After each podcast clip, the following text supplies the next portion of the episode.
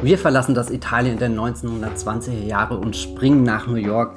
Da geht's nach Washington Heights und in die Upper West Side.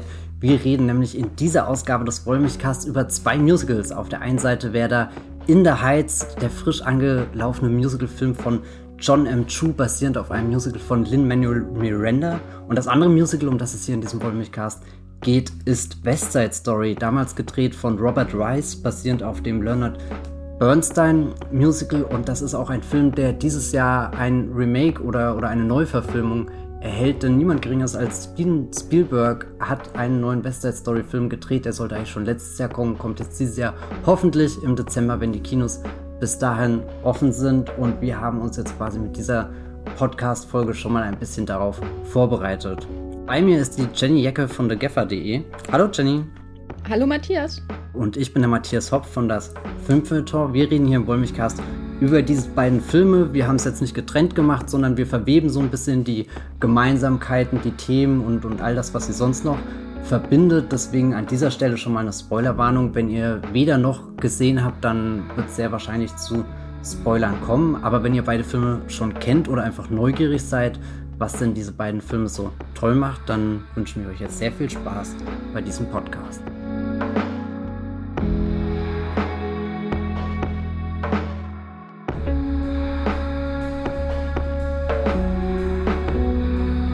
Jenny, was sind denn für dich auf den allerersten Blick die offensichtlichsten Gemeinsamkeiten, die sich in The Heights und West Side Story teilen? Also, ich weiß nicht, ob es dir aufgefallen ist, aber in beiden Filmen wird nicht nur gesungen, sondern auch viel getanzt.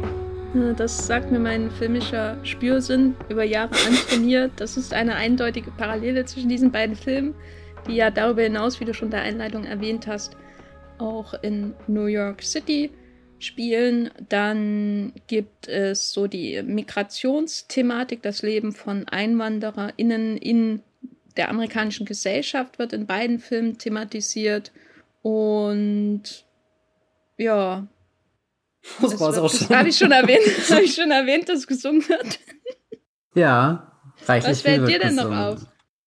Na, ich glaube, also so die, die, wir haben schon die, die Stadt genannt, aber ich glaube, es ist nicht einfach nur der, der Ort, den sie gemeinsam haben, sondern dass sie auch beide interessiert sind, irgendwie diesen, diesen Ort zu erkunden und die Menschen, die da drinnen leben. Also es ist nicht einfach eine Geschichte, die zufällig, glaube ich, in New York oder dann speziell diesem Viertel spielt, sondern schon, schon Geschichten, die, die sehr, sehr ausgewählt da, da rein treffen und uns etwas über Amerika erzählen. Ähm, ich glaube, das ist, also so, so, du hast auf der einen Seite was, was sehr nah bei Figuren ist, äh, unter anderem Liebesgeschichten und so weiter, tragische Schicksalsschläge, aber dann trittst du nochmal einen Schritt zurück und hast irgendwie ähm, America eine tragische Liebesgeschichte. West Side Story ist ja wahrscheinlich vielen bekannt oder viele haben da schon mal was davon gehört. Es vereinfacht gesagt eine lose Adaption von Romeo und Julia in dem Gangmilieu in der Upper West Side, was, was ich schon mal sehr spannend fand, überhaupt zu hören, dass es in der Upper West Side spielt, weil alles, was ich mit der Upper West Side assoziiere, ist wahrscheinlich Carrie Bradshaw, Sex in the City, sehr hohe Mieten. Und wenn man dann sich West Side Story aus dem Jahr 1961 anschaut, da ist das äh, natürlich ein noch viel stärker auch von, von Einwanderergenerationen geprägtes Viertel, das etwas ähm, ja, schraddelig wirkt, viele Probleme mit Kriminalität auch und im Mittelpunkt stehen deswegen auch zwei Gangs, nämlich die Jets und die Sharks. Die Jets sind nominell äh, weiße Einwohner äh, dieses Viertels. Die Sharks sind vor allem Puerto Ricaner, die da gegeneinander schnipsend, tanzend, stechend und äh, dann tra tragischerweise auch schießend antreten in diesem äh, Labyrinth von Straßenunterführungen. Und im Mittelpunkt steht eben das Romeo und Julia-Paar, nämlich Tony, ein Ex-Jets-Mitglied, das sich dem Bandenleben eigentlich abge Band hat und Maria, gespielt von Natalie Wood. Äh, Tonys Schauspieler sage ich aus Prinzip nicht. hat mich keinen Eindruck gemacht, aber Natalie Wood natürlich muss genannt werden. Die berühmte Puerto Ricanerin, ähm, die, äh, wie gesagt, eine, eine Puerto Ricanerin spielt, was natürlich aus heutiger Sicht höchst problematisch ist. Und das ist nicht ideal, das Casting, aber es war auch schon 1961, glaube ich, nicht ideal.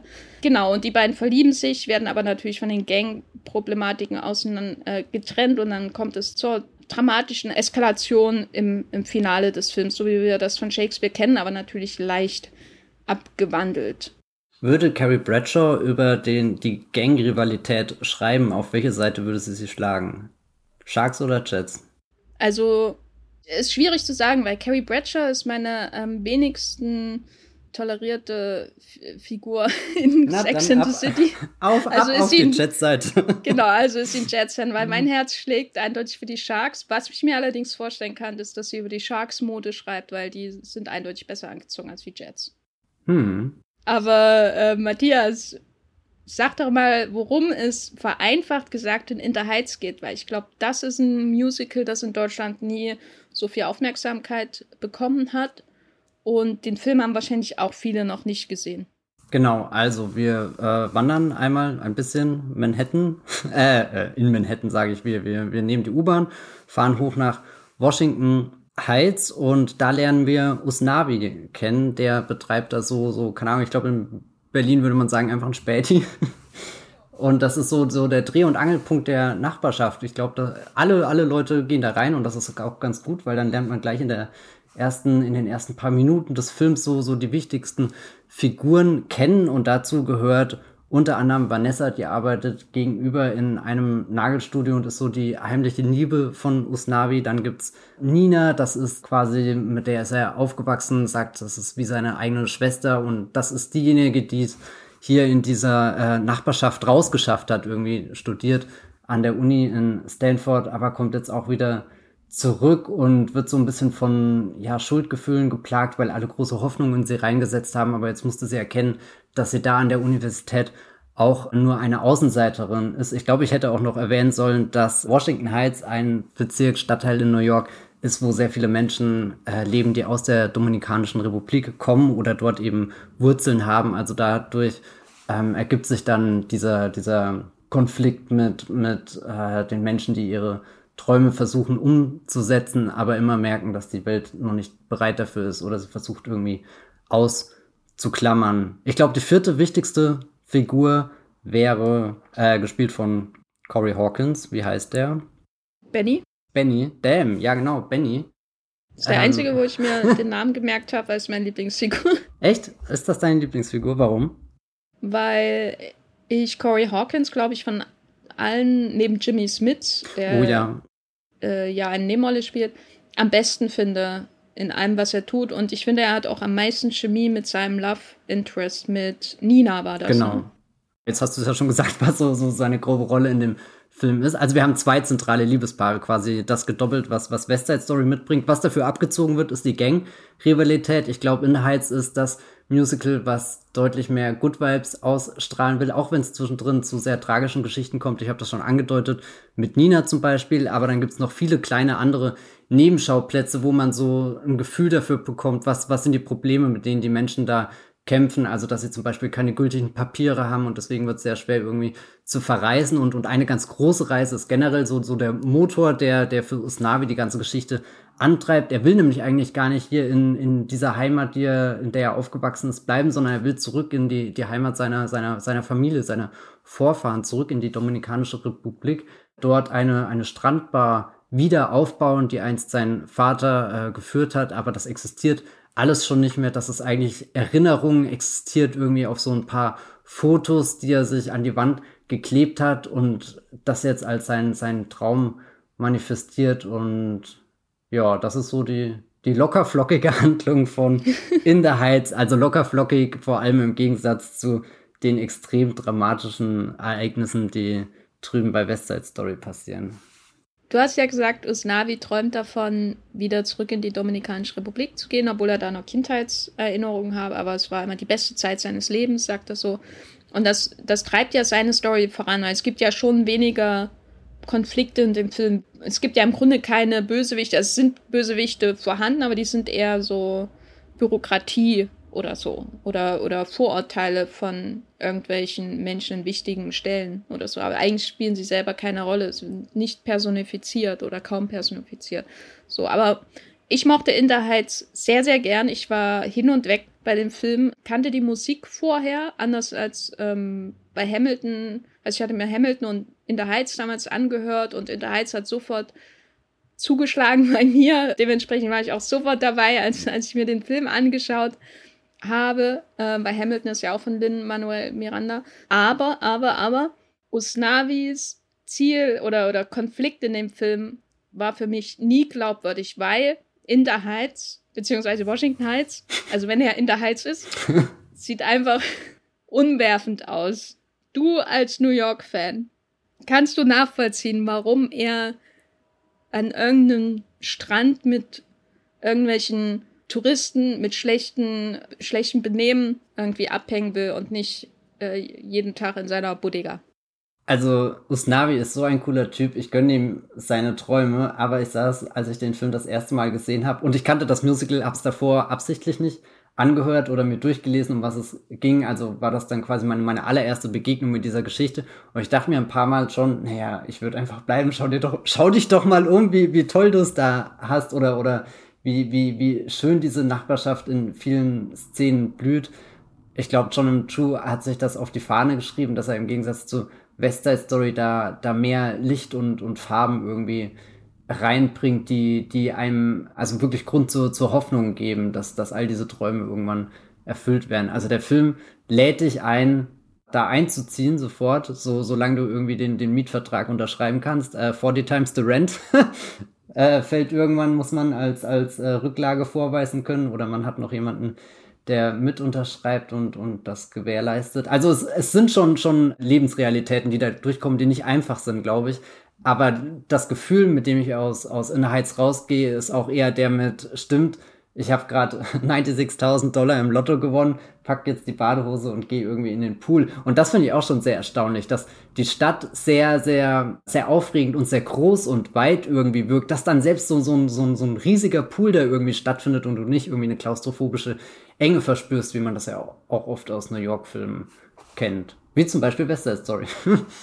Was für eine hervorragende Überleitung. Genau, West Side Story hat natürlich eine sehr, sehr düstere Story, auch viel Beton einfach. Wenn wir da in der Aufsicht auf, auf die New Yorker Straßen diese Stadt sehen und dann sie es quasi immer näher herankommt, dann, dann diesen Anführungszeichen Spielplatz sieht, wo die, die Teenies abhängen. Das ist ja immer nur eine Betonlandschaft ähm, zwischen Häuserschluchten. Jetzt nicht irgendwie dystopisches Grauen, was sich da eröffnet, aber es ist schon so, dass das so das dominierende Element ist, so Backstein, Beton, ähm, sehr enge Straßen, überall die Feuerleitern, die alles noch mal ein bisschen enger machen, aber natürlich auch äh, heimliche Techtelmechtel ermöglichen, was natürlich auch sehr, sehr praktisch ist.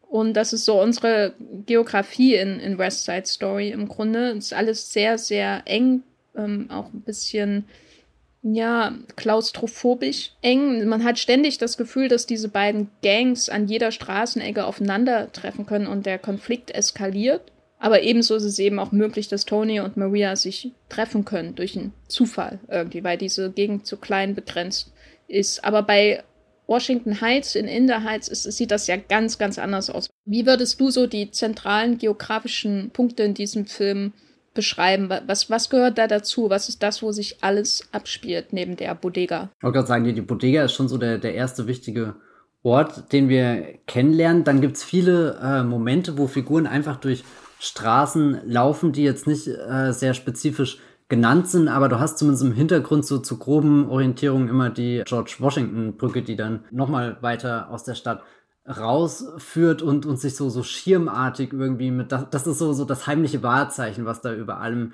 schwebt, auch, auch wenn es nie wirklich um die Brücke selbst geht, aber, aber die, habe ich manchmal das Gefühl, das ist so der, der eine große New York-Anker, den du hast, weil du hast halt nicht irgendwie das Empire State Building, was immer durchs Bild flitzt, wo du sofort erkennst, ah, okay, jetzt sind, sind wir hier und es ist völlig unrealistisch, dass sie gerade vom Empire State Building innerhalb von zehn Minuten an, an den und den Ort gekommen sind, ähm, falls das jemand in einem Film beschäftigt. Ähm, also es, sind eher so, so, so unscheinbare New York-Bilder oder nicht die New York-Bilder, an die man als erstes denkt, keine, keine ikonischen Postkartenmotive, aber sehr entspannte Straßen, Menschen sitzen draußen, unterhalten sich, sind überraschend freundlich, singen mit einem, tanzen mit einem. Und dann gibt's natürlich auch so, so diesen, diesen, diesen Blick hinter, hinter das, was man zuerst sieht, also die, die offenen Straßen, dann mal rein in den Hinterhof irgendwie, wo sich die Menschen zurückziehen, wenn der Strom ausfällt, es sehr heiß ist, wenn sie ein schattiges Plätzchen suchen und, und dieser Hinterhof zum Beispiel,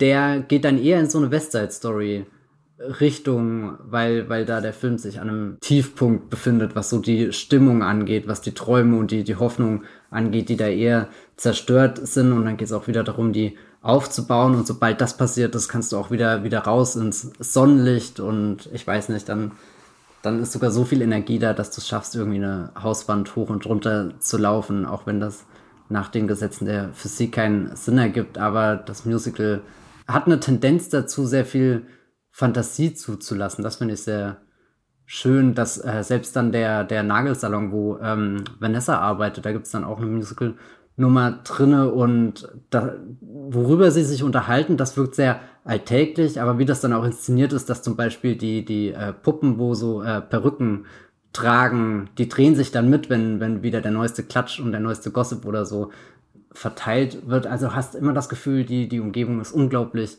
lebendig. Also ganz, ganz im Gegensatz zu dem, dem grauen, rauen, harten Beton oder was, was tatsächlich das allererste ist, was, was ich mit äh, West Side Story verbinde, ist irgendwie so dieses Geräusch, wenn jemand an diesen, diesen Maschendrahtzaun so irgendwie stößt oder, oder halt die, diese, weil, weil die sind ja überall und, und haben auch gleich schon dieses eingrenzende, einengende Gefühl. Du hast zwar immer das Gefühl, du kannst, kannst ein Stück weit äh, dagegen drücken, aber du wirst nie durchbrechen.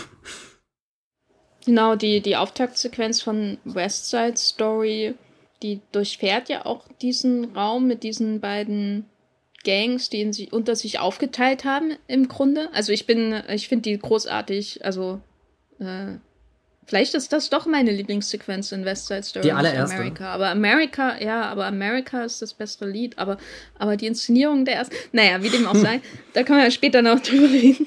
Äh, aber was, was ich im Vergleich zu In the Heights halt sehr auffällig finde und obwohl West Side Story ob, oder obwohl West Side Story ja ein mega aufwendiges Hollywood-Musical war, also da stand ja die geballte Studiokraft dahinter und so, aber trotzdem wirk wirken diese Straßen wie ausgestorben.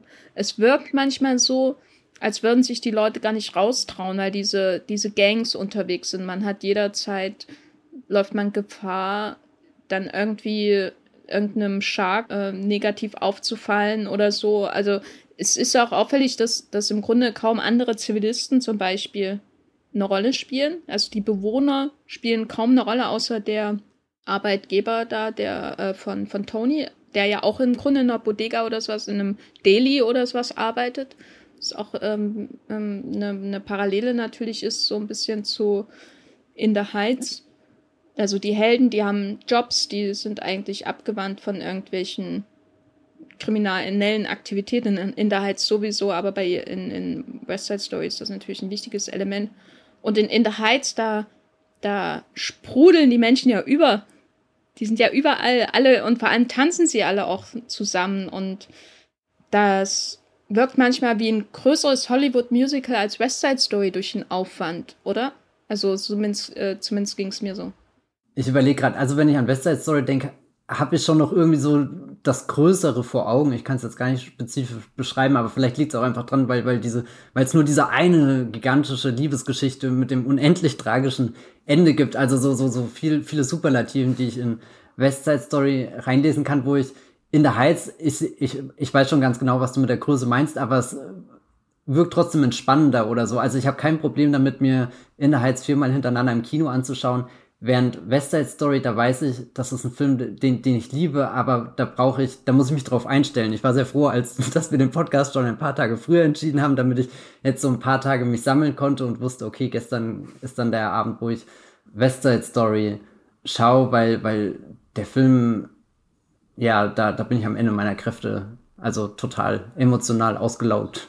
Aber ich, ich meine jetzt nicht, ich meine jetzt nicht unbedingt die, die ähm, Größe der Geschichte, sondern ich meine einfach nur, in Washington Heights leben Menschen und die beleben die Straßen und die füllen die Straßen mit Musik und die leben zusammen und die Lieder schwappen okay, von ja, der ja. Bodega rüber in den Park, weißt du, und alle nehmen sie auf und singen dann zusammen am Pool und dann kommt die große Busby Berkeley Gedächtnissequenz äh, mit der Pool ähm, Syn Synchronschwimmen äh, Choreografie und so und in, in West Side Story ist das alles so das Viertel lebt nicht außer durch die Jets und mhm. die Sharks und dann kommt dieser widerwärtige Polizist dazu und das ist so niederschmetternd einfach, dass die die Menschen sich da schon irgendwie aus dem Raum zurückgezogen haben fast schon, ja, du hast schon gesagt, ausgestorben. Was ich sehr, sehr faszinierend finde, ist diese, diese Anspannung, die eigentlich ab dem allerersten Schnippen so in der Luft liegt und dann, dann die, die angespannten Blicke dazu,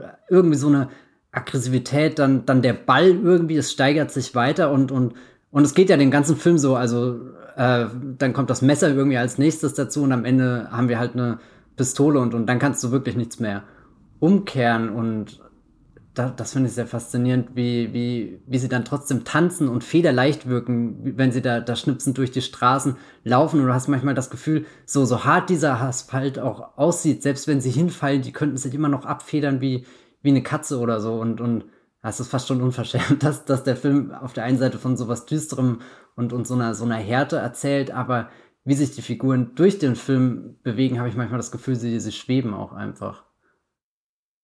Ja, das hat so was Gelerntes. Also mich haben die Bewegungen manchmal auch an Schnappmesser erinnert. So wenn, wenn äh, die Beine so lang gestreckt werden und, und so klare Linien auf einmal gezeichnet werden durch die, die Körper. Das wirkt alles so, wie sie sich da durch den Raum bewegen. Also insbesondere natürlich, wenn die Gangs auftreten zusammen, irgendwie tanzen, gegeneinander tanzen, dann wirkt das so wie an der Straße gelernt. So, das ist was, was, da ist auch eine gewisse Härte drin in der Eleganz. Und bei In the Heights ist, da geht es immer, immer um den, bei den Choreografien immer irgendwie um das Zusammensein und das Viertel wird erst durch die Menschen zum Viertel, während bei, bei äh, West Side Story das Viertel da ist und die Menschen müssen da drinnen sein. Und die, die, alle Tänze werden irgendwie an den harten Mauern und den, dem harten äh, Beton irgendwie geformt und, und sehen dann dementsprechend auch ähm, so aus. Also nicht jetzt, wenn Maria und Toni unbedingt miteinander tanzen oder singen, aber gerade bei den Gangs, finde ich zumindest. Ich glaube, in West Side Story ist auch die Art von Film, da darf sich keiner irgendwie erlauben, einen falschen Schritt einzulegen. Während bei In the Heights ist es, glaube ich, sogar willkommen, dass die Tänze nicht alle perfekt auf den Punkt einstudiert sind, sondern du wirklich das Gefühl hast, da ist gerade einfach eine Menge in Bewegung. So die Ekstase entsteht wirklich in der Straße, selbst wenn, wenn die Sonne runterknallt und der Strom ausgefallen ist, keine, keine Erfrischungsgetränke in Sicht, sondern du bist total platt, aber trotzdem wird auf einmal so ein Funke entfacht und, und der weitet sich halt immer weiter aus und dann steckt halt den an und den und so weiter und, und du wirst mitgerissen und, und machst einfach mit und, und, und es hat sowas Einladendes, während ich glaube, bei den, den Chats und den Sharks, die haben schon ein, ein sehr hohes Einstiegslevel. Also ich glaube, wenn du da mittanzen, da, da, da ist die Prüfung vermutlich äh, härter als alles, was, was Nina durchmachen musste, damit sie hier an der Uni in äh, Stanford oder wo auch immer genommen wird. Wo du schon die Gangs erwähnst, das sind ja die Menschen, die wir in West Side Story im Wesentlichen kennenlernen. Was sind denn die Unterschiede? Gibt es abgesehen von ihrer migrantischen Herkunft oder eben nicht, äh, gibt es davon unabhängig irgendwelche Unterschiede eigentlich zwischen den Jets und den Sharks, charakterlich, anderweitig irgendwas? Ich glaube, das ist so ein bisschen die Stärke von West Side Story, dass beide Gangs ja irgendwie ähnlich aufgebaut werden und in ähnliche Fallen tappen und, und jeder der Meinung ist, er kämpft gerade für die richtige Sache und äh, merkt dann gar nicht, wie er, wie er die gleichen Fehler begeht, die er eigentlich dem jeweils anderen vorwirft. Ich habe halt trotzdem immer das Gefühl, dass äh, die Sharks die, äh, weiß nicht, ob die lebendigeren sind, aber die, wo, wo, wo mehr Drama auf alle Fälle dabei ist. Die Jets wirken auf mich oft cool und abgeklärt und, und immer so, so eine Tendenz, richtig radikal zu werden. ähm, während die Sharks halt dann noch sowas haben wie den America-Moment, wo sie, wo sie eben in, keine Ahnung, New York sind, wo du, wo du spüren kannst, dass da, also so, so, so diese, dieses Ankunftsgefühl und hier können wir uns was Neues aufbauen, aber auch der Frust, wir sind schon angekommen und konnten uns nichts Neues aufbauen und, und all diese, diese Zerrissenheit, die spüre ich bei den Jets nicht so sehr. Bei denen habe ich das Gefühl, da geht es immer um so ein alles oder nichts. Und äh, wir müssen jetzt auf alle Fälle handeln und tun. Und das ist bei den Sharks, ja, keine Ahnung, da, da, da sehe ich eher, weiß nicht, Farben, die durcheinander wirbeln und dann eben die Musik und, und wie sie da tanzen. Früher oder später wird, sind, sind, sind beide, glaube ich, sehr, sehr aggressiv eingestellt. Aber bei den Sharks dauert das ein bisschen länger, glaube ich. Ja, die Jets sind einfach Ärsche, ne? Also rundherum. So, so kann man es auch sagen. Nicht, die reflektieren sich nicht selbst. Die, außer sie, wenn sie cool sein müssen vor der Polizei und machen dann ganz Lied drüber. Aber selbst das ist ja super eklig abgeklärt irgendwie. Ja, alles. Und vor allem haben sie ja die widerlichste, und das ist jetzt nicht wertend gemeint, was die, die Inszenierung oder so angeht, aber die widerlichste Szene im ganzen Film, wenn sie nämlich die äh, Anita, also die beste mhm. Freundin von, von Maria, mehr als nur bedrängen äh, in, in dem Laden, wo auch Tony arbeitet, wo er sich da im Keller versteckt. Und da werden die ja regelrecht monströs in, in ihrem Verhalten. Was ist ja im Grunde eine tänzerische ähm, Fastvergewaltigung, die wir da sehen. Und demgegenüber haben die Sharks ähm, natürlich auch ihre diversen gewalttätigen Momente. Aber sie haben irgendwie gerade durch diese Amerika-Sequenz ja auch so eine gewisse Selbstreflexion, äh, die, die ähm, in Empathie einfordert, was glaube ich für 1961 jetzt um nur über den Hollywood-Film äh, und nicht das ursprüngliche Bühnenmusical zu sprechen, schon durchaus was Besonderes ist. So viel man auch über das Casting ähm, leider nur traurig lächeln kann in dem Film, da ist das doch schon erstaunlich. Also ich finde, in einer düsteren Version von In the Heights hätte man auch America unterbringen können. Äh, magst du mal allen, die nicht so fest im West Side Story Stoff stehen, erklären, worum es in Amerika geht, weil ich glaube, das ist schon eine Lieblingssequenz von uns beiden. Ja, also ich glaube, wenn ich West Side Story irgendwie, das ist so einer der ersten Songs, die mir definitiv in den Kopf kommen und, und auch so, so mit einer der konkretesten Szenen. Ich meine, am Anfang der Flug über New York, das ist auch sehr beeindruckend, ähm, wenn man wirklich merkt, wie man in diese äh, Gegend kommt. Aber ja, Amerika, wir befinden uns auf dem Dach haben quasi die ganze Stadt vor uns, aber es ist auch irgendwie schon Sonnenuntergang, also so der äh, Himmel färbt sich in melancholischen Farben, würde ich sagen. Es ist eher so, so lila, rötlich und natürlich auch schon ganz dunkel und dann hast du diese zwei Parteien, einmal die, äh, keine Ahnung, die Männer und die Frauen und der Song ist so ein bisschen wie so ein Duell, könnte man fast schon sagen, aufgebaut. Also du hast nicht nur den Konflikt zwischen Jets und Sharks, sondern selbst untereinander herrschen Konflikte, aber das macht es ja irgendwie noch mehr greifbarer und nachvollziehbar, weil du dadurch mehr Perspektiven kommst, in die du dich hineinversetzen kannst. Und wie es dann vorhin schon angerissen hat, ist der Song Ausdruck von dem Konflikt, also da, dass du einerseits in dieses Amerika kommst und glaubst, hier kannst du dir äh, eben Träume erfüllen und dann sagt die andere Seite, aber nee, guck mal, wir sind doch hingekommen und schau, was passiert ist.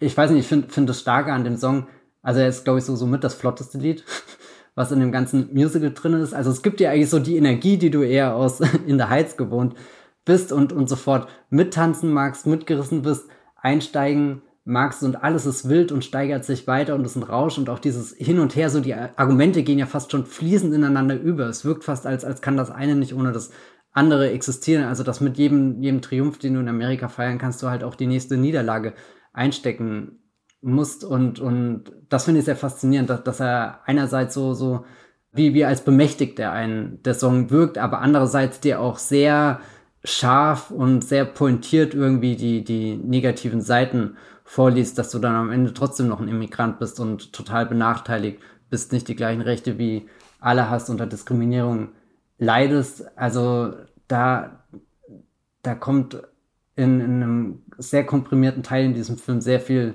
zusammen, explosiv, explosionsartig. Ähm, mir gefällt das sehr.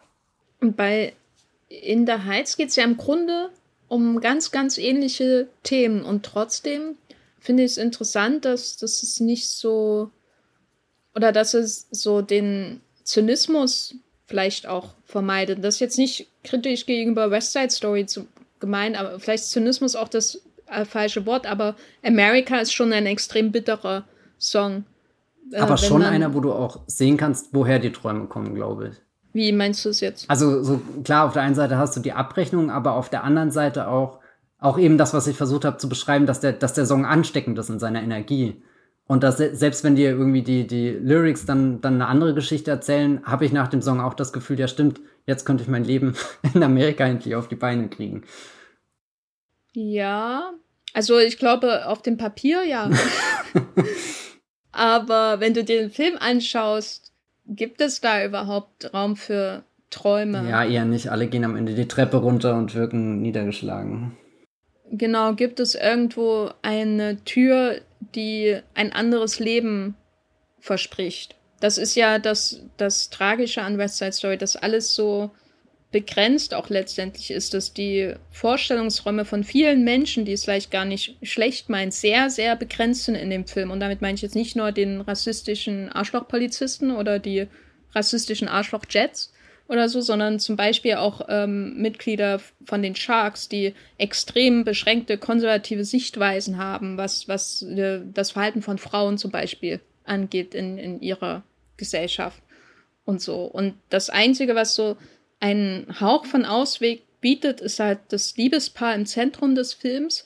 Aber das ist für mich nicht das Interessanteste an dem Film, wie ich vielleicht schon angedeutet habe, weil ich Probleme mit dem Hauptdarsteller habe. Aber dabei ist doch so. wirklich Toni die Figur, die versucht eben nicht den, diesen, diesen Ultraweg zu gehen, wo, wo du am Ende dich weder mit Jets noch Sharks sympathie, äh, identifizieren kannst, sondern wo, wo du siehst, da versucht jemand auszubrechen und halt nicht den Weg, keine Ahnung, des Messers, der Pistole, des Zweikampfs zu gehen, auf den ja alles früher oder später hinausläuft, aber es ist, ich glaube, ich fühle doch wirklich mit Toni mit.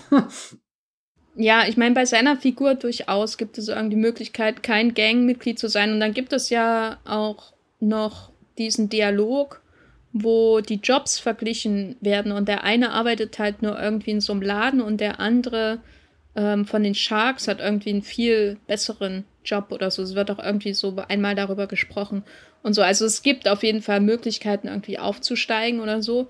Aber das ist halt immer nur so auf dem Papier irgendwie da. Wenn man dann die, die Realität des Films anschaut, dann hängt doch schon eine dunkle Wolke auch über diesen Liebenden.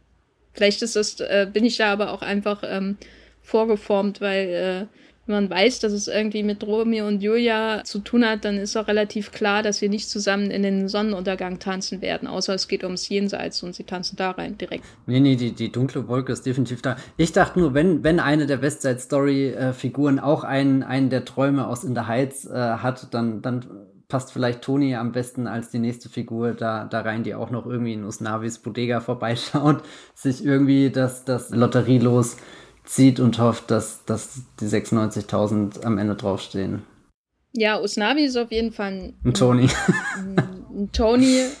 Also ich finde den Schauspieler auf jeden Fall wesentlich besser als den Tony-Schauspieler. Kann ich das? Anthony Ramos, Star des nächsten Transformers-Films. Herzlichen Glückwunsch. Finde ich auf jeden Fall besser als, als den Tony. Und ich habe auch nichts gegen Usnavi. ich finde, er ist eine tragbare Hauptfigur im Gegensatz zu Tony. Der Tony wird sehr stark von Maria getragen, von Natalie Wood. Aber auch von, sein, von seiner gelben Jacke. Also. Ja, ja.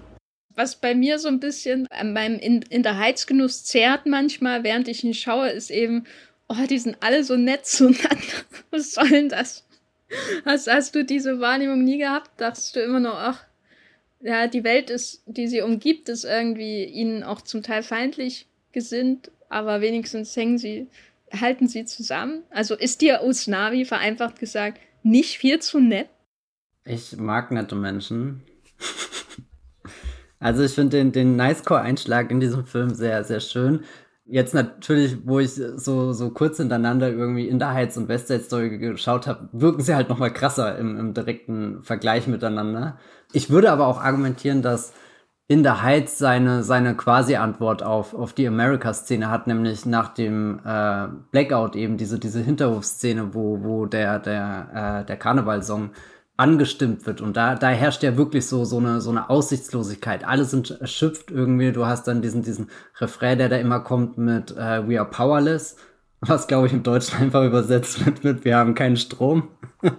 Also ich meine, klar, im, also in, im, im Kontext der Geschichte fällt halt Blackout äh, der gesamte Strom im Viertel aus, aber es ist natürlich auch metaphorisch auf, naja, wir sind halt in unseren Möglichkeiten eingeschränkt und, und da spiegelt sich für mich immer am ehesten die, die America-Szene aus West Side Story, weil du auch dann dieses Hin und Her hast eben mit, dass selbst Figuren wie Vanessa die, die ich ja eigentlich auch irgendwie ähm, bewundernswert finde, weil, weil sie sehr, sehr viel investiert, um dahin zu kommen. Also sie will irgendwie Modedesignerin in Downtown werden, also auch so, so ein Sprung irgendwie aus der Nachbarschaft heraus, was, was ihr ganz viel Kraft kostet. Und dann muss sie immer mehr Niederlagen einstecken. Und diese Niederlagen sind, sind so krass, dass sie am Ende in diesem fast schon Finalsong ähm, dasteht und, und mit in den We Are Powerless äh, Gesang einstimmt und, und das finde ich dann immer, also das ist für mich einer der, der überraschendsten Momente, irgendwie was, was äh, in Anführungsstrichen Negativität in diesem Film angeht, aber ja, generell ist ja auch die Szene dann wieder, äh, können wir da bezeugen, wie, wie alles ins, äh, ins Hoffnungsvolle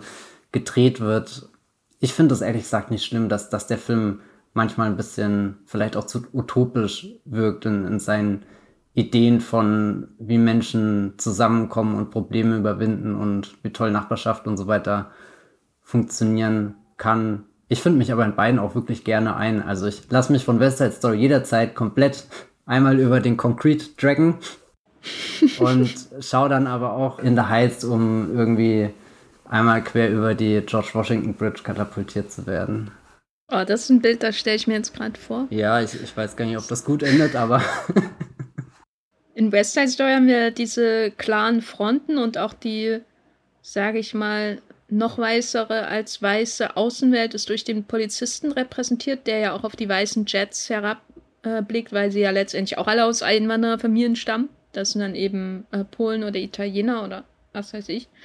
Ähm, und bei, bei In the Heights fehlt das ja, aber macht In the Heights ähm, in irgendeiner Form so die Wände sichtbar oder, oder ähm, deutet sie an, gegen die sie manchmal rennen müssen, also die bürokratischen Wände. Oder weil von Gegnern ist irgendwie schwer zu sprechen, weil es gibt halt einmal diese Vermieterin, die Vanessa abweist. Ja, und das weiße Ehepaar, so, was gleich reinkommt und so empfangen wird.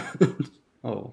Genau, genau. Ist halt, aber sonst ähm, hält er sich ja sehr zurück, sondern konzentriert sich schon eher so auf alle Menschen, die da in ähm, Washington Heights leben, aber sonst so die, die ihnen Prellböcke oder, oder die, die ihnen Dinge in den Weg legen, sind ja eigentlich kaum sichtbar. Oder, oder ich frage mich schon manchmal, wie kannst du einen Film erzählen, ohne Gegner zu haben?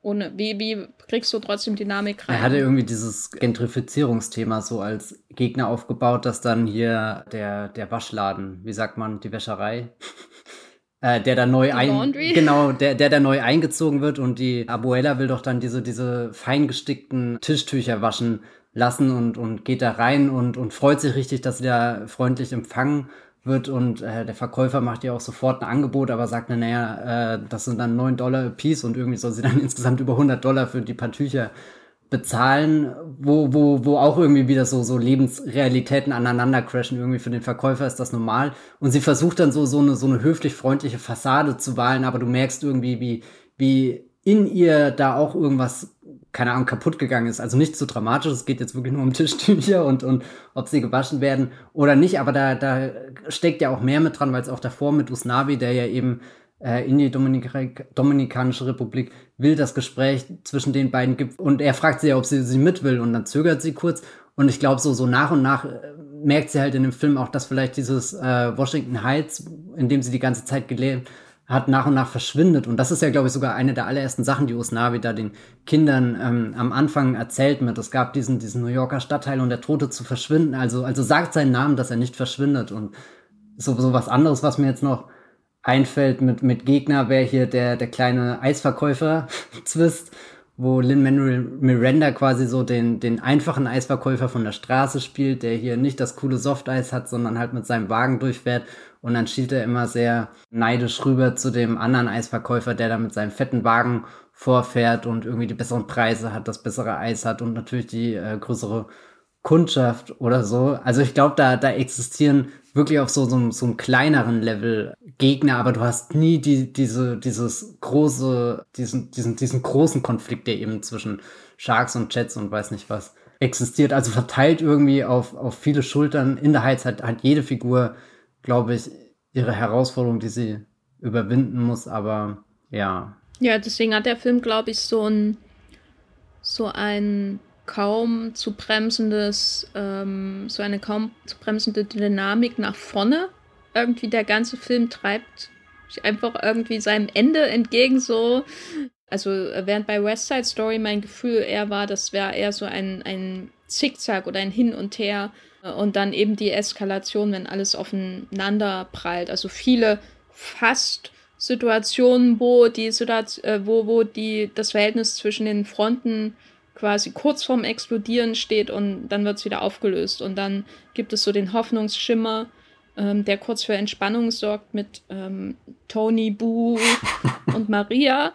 Aber dann natürlich muss es am Ende wieder zusammenprallen, weil man so widerstreitende Bewegungen in dem Film hat, während bei In the Heights mit seinem Blick auf die Bevölkerung von Washington Heights und mit trotz all ihrer Probleme und so und dass auch manche einfach dann am Ende aufgeben müssen und in die Bronx ziehen müssen, weil die Mieten so hoch sind und so. Trotz all dem ist, glaube ich, das, was seinen Blick auf diese Bewohner auszeichnet, dass es immer weitergeht, ne? Egal was kommt, du findest irgendwie eine Lösung und wenn du Hilfe bekommst von, von der Nagelsalon-Besitzerin oder wenn du zufällig ein Lotto-Ticket findest und so oder dass quasi dieses Klischee von sie lassen sich nicht unterkriegen, ähm, bewe bewegt diesen Film immer so ständig voran, voran, voran. Was ich sehr wichtig fand, weil der ist nämlich sehr lang gefühlt ähm, und ich habe mich trotzdem nie gelangweilt. Und was mir eben noch eingefallen ist, eine Szene, wo man ähm, sowas wie, wie diese unsichtbare weiße Mehrheit sieht, die ihr, ihrem Leben irgendwie was ins, in den Weg legen, im übertragenen Sinne, ist die, oder zumindest eine meiner absoluten Lieblingsszenen in dem Film, nämlich die Sequenz äh, von Abuela im Zug, beziehungsweise in der U-Bahn, also ihre Traumsequenz mehr oder weniger, bevor sie stirbt. Das ist ja die, ich weiß nicht, wie man es ausdrückt, Ziehoma ja. von Us Usnavi. Und ähm, sie liegt dann im Bett äh, an, an, in dieser Nacht dieses äh, Stromausfalles und denkt sich dann zurück zu ihren Anfängen, weil sie ja aus ähm, Kuba stammt, was, was ja auch nochmal ein Unterschied ist zu West Side Story. Also die Zusammensetzung ist hier natürlich noch äh, vielfältiger als äh, was die Herkunft angeht, als ähm, bei West Side Story. Und sie stammt aus Kuba und erklärt eben, wie sie ähm, im, im Lied ähm, Paciencia y Fe, äh, wie sie da darüber äh, gekommen ist, ihre Anfänge als ähm, Putzfrau und dann läuft sie durch diesen U-Bahn-Waggon, der sich dann verwandelt in so eine und voll ist mit ähm, menschenartigen Figuren, die sich ja nicht wirklich so richtig bewegen oder so, äh, aus der Mitte des Jahrhunderts, des letzten Jahrhunderts und so. Und das wäre nochmal was, wo er es wirklich visualisiert. Auch eine tolle Sequenz. Ich muss, seitdem du gesagt hast, du fühlst dich bei, bei West Side Story so ein Zickzack-mäßig, muss ich dran denken, als Zuschauer sind wir in West Side Story das Messer, was immer in den Händen so hin und her geworfen wird. Also ich habe selten jemanden gesehen, der Messer so aggressiv hin und her wirft und vor allem warum. Also ich weiß schon warum, aber ich finde, West Side Story ist auch so ein Film, der, der mir immer wieder vor Augen führt, wie gefährlich so ein Messer sein kann. Also ich weiß nicht, irgendwie, wenn man viele Actionfilme schaut, ist man da irgendwann abgestumpft und dann wird einfach nur so. abgestumpft. Oh Gott, das war ja. No pun intended. Und, und das allererste Mal, wenn in West Side Story ein Messer gezückt wird, dann ist ja wirklich so ein Shot, wo die Messerklinge einmal aufblitzt. Dagegen ist ja fast jedes Lichtschwert machtlos. Also das, da, da dachte ich auch, wow, Robert Weiss, hallo, ein bisschen langsamer. Aber er sagt, nö, jetzt geht's erst richtig los. Hm. Wir haben jetzt viel so, so über die, die Figuren und die Konflikte und so. Was mir jetzt aufgefallen ist, mit bei West Side Story fühle ich immer auf so einer, keine Ahnung, dramatischen, melancholischen Ebene mit und schaue immer diesen gesamten Film an und, und bin schockiert von all dem, was passiert. Aber ich weiß nie, ob ich wirklich in Tony oder Maria drin bin. Und da habe ich gemerkt, dass, dass mir in der Heiz deutlich mehr konkrete Einstiegspunkte in die Schicksale der Figuren gibt und dass ich mich in denen irgendwie deutlich besser wiederfinden kann. Und ich weiß jetzt nicht, ob das generell an der Grundstimmung des Films liegt, würde ich gar nicht mal sagen, aber ich habe irgendwie das Gefühl, dass das, weiß nicht, in der Heiz da sind jetzt vielleicht nicht die komplexesten Dinge, die passieren, aber sie sind alle extrem nachvollziehbar. Na, ich glaube, was die beiden Filme unterscheidet, ist, dass wir in In the Heights die Figuren noch mehr in Alltagssituationen erleben, während das bei West Side Story relativ schnell sehr stark aufgeladen ist. Also klar haben wir irgendwie so ein freundschaftliches Gespräch zwischen Maria ähm, und, und, und, wie heißt die Figur von Rita Moreno?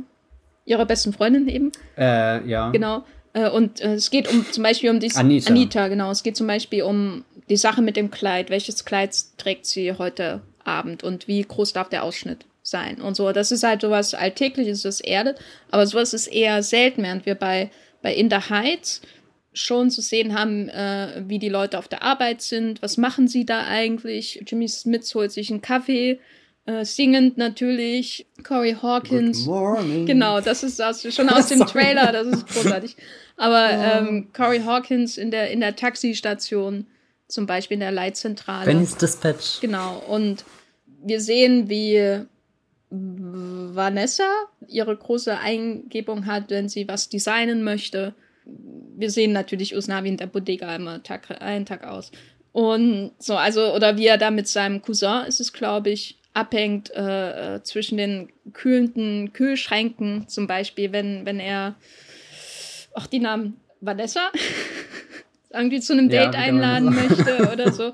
Ne, also das sind so Sachen, die erden das alles, die, die, die führen die, dir diese Menschen ganz nah, weil du auch in einem Späti warst, weil du äh, auch arbeiten gehst oder so. Ne? Also nicht nur deswegen. Es ist einfach so was offen, so eine offensichtliche Methode. Natürlich auch, damit man sich mit diesen Leuten identifizieren kann, die ja eigentlich, jetzt mal einfach mit drei Metern Abstand betrachtet, was ziemlich Abgehobenes machen, nämlich sie laufen durch die Straßen und singen, was nicht unbedingt das Natürlichste auf der Welt ist. Ja, nee, weil das mache ich wirklich nicht. Also Späti und alles kann ich nachvollziehen, aber ja, da lobe ich mir die Magie eines Musicals. Aber in der Heiz nimmt es ja mit der Realität ansonsten nicht so genau.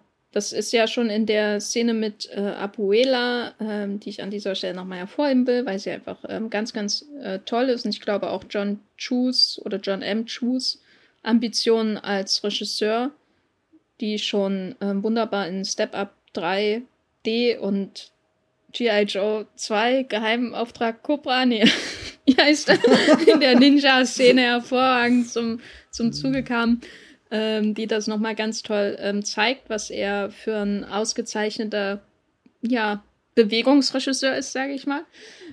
Das ist ein schönes Wort, Bewegungsregisseur. Genau, und ähm, da haben wir ja schon eine Traumsequenz und später wird auf den Hauswänden gelaufen. Und bei West Side Story, ja, ist ja nicht, hatten wir ja schon gesagt, ist ja wenig Platz für Träume. Hm. Hm. Also ich glaube, das einzige Mal, wenn West Side Story so in diese Fantasie übergeht, ist, wenn es diese Momente gibt, wenn sich zum Beispiel Tony und Maria das erste Mal sehen, dass außenrum die Umgebung verschwimmt und, und dir der Film mit allen Mitteln klar macht, boah, die beiden haben gerade eine Connection gemacht und das wird sie bis zum Ende ihrer Tage begleiten. Aber das ist, glaube ich, da auch schon das, das größte Wagnis, weiß nicht, ob es Wagnis das richtige Wort jetzt ist, was äh, West Side Story eingeht, was überhaupt nicht heißen soll, dass die Inszenierung irgendwie langweiliger wäre, oder so. Ich glaube, es sind einfach nur eine Entscheidung, die du, glaube ich, am Anfang von dem Film triffst. Und wer weiß, vielleicht hat Steven Spielberg ein West Side Story gedreht, wo äh, noch mehr über Häuserdächer gerannt und getanzt wird. Also ich musste bei, bei In the Heights zumindest mehr an so diese Fantasy-Musicals von Bess Lerman oder sowas denken, als dass ich an West Side Story gedacht habe, das kam dann eher durch die thematischen Überschneidungen, aber nicht unbedingt durch die Inszenierung. Ja, ich musste sehr oft an die Ninja-Szene aus G.I. Joe, Joe 2 denken. Weil die Step-Up-Filme sind ja nicht so ganz so fantastisch, sag ich mal. Also der hatte äh, den, der, der er gemacht hat, insbesondere in Step-Up 3D, weil der ist wirklich toll. Ähm, da hat er auch so auffällige formale Dinge drin, Plansequenzen zum Beispiel, aber da habe ich immer das Gefühl, es ist alles sehr an der bodenständigen Story von Leuten, die absteppen. Das ist die Story von Step Up. Schwer zu sagen, ne? Auch, auch die Leute, die absteppen, sind Dreamer. Da würde Osnabi sagen, kommt rein in meine Bodega. Genau, sehr, sehr stark daran orientiert. Aber in, in diesem furchtbaren G.I. Joe-Film, den er gemacht hat, da gibt es ja die grandiose. da gibt es ja diese grandiose Sequenz mit den Ninjas an diesem eisigen Berg. So, die da, die da rumhängen. Und was aussieht wie, wie überhaupt nicht wie ein eisiger Berg in der Realität. Es sieht aus wie so, ein, wie so eine Studiokulisse halt, fand ich ähm, sehr schön. Und dann äh, hüpfen und tanzen die da im Kampfe an diesem Berg herum und du denkst, na wann beginnen sie endlich zu singen? So, das ist das, was, was äh, John Chu oder John M. Chu halt als Regisseur auch ausmacht, dass er, egal welches Genre er benutzt, er diese, naja, außer bei Crazy Rich Asians, oder? Den mochte ich aber auch Na, nicht. das ist schon so ein, so ein Powerfilm. Ja, ja, aber da kann ich mich ehrlich gesagt an keine einzige Szene mehr erinnern. Aber wie dem auch sei, dass er bei den meisten Genres, die er irgendwie beackert, ähm, dass er so diese Bewegung der Figuren so in, als Spektakel einfach ähm, zu inszenieren weiß. So, und diese Ninja-Szene, die sieht so absurd aus, wenn du es dir überlegst. Äh, äh, aber da selbst das Absurde wirkt bei ihm halt elegant, finde ich. Und bei, bei In der Heiz hat er noch mehr Gelegenheit, so, so einfach abzudrehen. Weil, weil die Vorstellungskraft dieser Menschen, die, die so große Ziele für sich haben und für ihre Nachkommen, das halt ermöglicht, auch mal abzudrehen und an Häuserwänden lang zu tanzen. Wenn wir, wenn wir hier gerade schon diesen, diesen kleinen John M. Chu Tauchgang machen, möchte ich noch die, äh, die Kartenszene in Now You See Me 2 erwähnen. Ach, den gibt's ja auch Ein noch, Film, der ist ja auch furchtbar. Oh Gott. Alles vergessen habe, was da passiert, außer ein Heist, wo sie, glaube irgendeine Karte aus irgendeinem absurd gut gesicherten Tresor äh, stehlen müssen und dann diese, diese Karten, also das sind ja alles so Zauberer und weißt du, Zauberer machen Kartentricks, aber die Kartentricks, boah, da, da staunen deine Kinder in 20 Jahren noch. Also, und, und das ist ja auch eine Szene, die einfach inszeniert, also wirklich choreografiert ist, wie, wie ein Tanz. Also sie tanzen nicht direkt, aber Woody Harrison bricht jeden Moment los. Du siehst richtig, wie, wie sein, seine Augen, Augen pulsieren und, und er einfach nur einen Schwan aus sich herauslassen will, wie Ron Weasley bei den Proben zum Weihnachtsball, aber das, das ist auch. Und was, äh, was ich noch sagen möchte, du hast jetzt schon den, den dritten Step-Up-Film erwähnt, aber ich glaube, wenn, wenn wir bei In the Heights sind, können wir John M. Chu sogar bis zum zweiten Step-Up-Film zurückverfolgen, weil das ist das erste Mal, dass er Tanz und Wasser verbunden hat. Und ich glaube, da ist er wirklich in seinem Element. Sobald, sobald er irgendwie Menschen hat, die, die äh, synchron irgendwie in, in Wasser springen und du dann die, die Bewegung hast vom Wasser, was, was wiederum wegstößt. Also so, so, so, so, so ein bisschen auch so eine, so eine äh, so, wo so zwei Bewegungen gegeneinander laufen, aber es trotzdem auch im, im Takt und im Rhythmus und, und äh, die Musik dann alles vereint, wenn, wenn das gegeben ist, was schon in Step Up to the Streets passiert, dann hat er ja nochmal eine ganz coole Wasserszene in Step Up 3 und jetzt die Poolszene. Boom. In, in the Heights dachte er sich, go big or go home. Sagt man das? Nee, ich weiß es nicht. Wo du schon den Pool erwähnst, magst du anhand dieser Pool-Szene mal beispielhaft erklären, wie in In the Heights eine große Musical-Sequenz langsam aufgebaut wird, weil das ist, glaube ich, schon ähm, ein größerer Unterschied zum vorgehenden West Side Story. Ja, also bei äh, In the Heights sind wir da am Anfang wieder in der Bodega, wo sonst alles beginnt in der Bodega und sie wird geschlossen, Licht ausgeschalten, schon die, äh, die Jalousien runtergefahren. Das heißt, wir sind in einem dunklen Raum. Also du würdest nicht damit rechnen, dass wir ein paar Minuten später irgendwie die, die eine der explosivsten Szenen im ganzen Film sehen. Und was ich da sehr toll finde, das beginnt mit dem Anruf, nämlich äh, irgendwie halt der Lotto-Verein. Keine Ahnung. ich weiß nicht, wie funktioniert Glücksspiel. Lotto e Erklär es mir. Ja, der, der Lotto e.V. ruft an und sagt, äh, dass äh, hier äh, das Gewinnerlos gezogen wurde. Aber so wie die Szene inszeniert ist, haben wir nur eine Figur allein in dem dunklen Raum.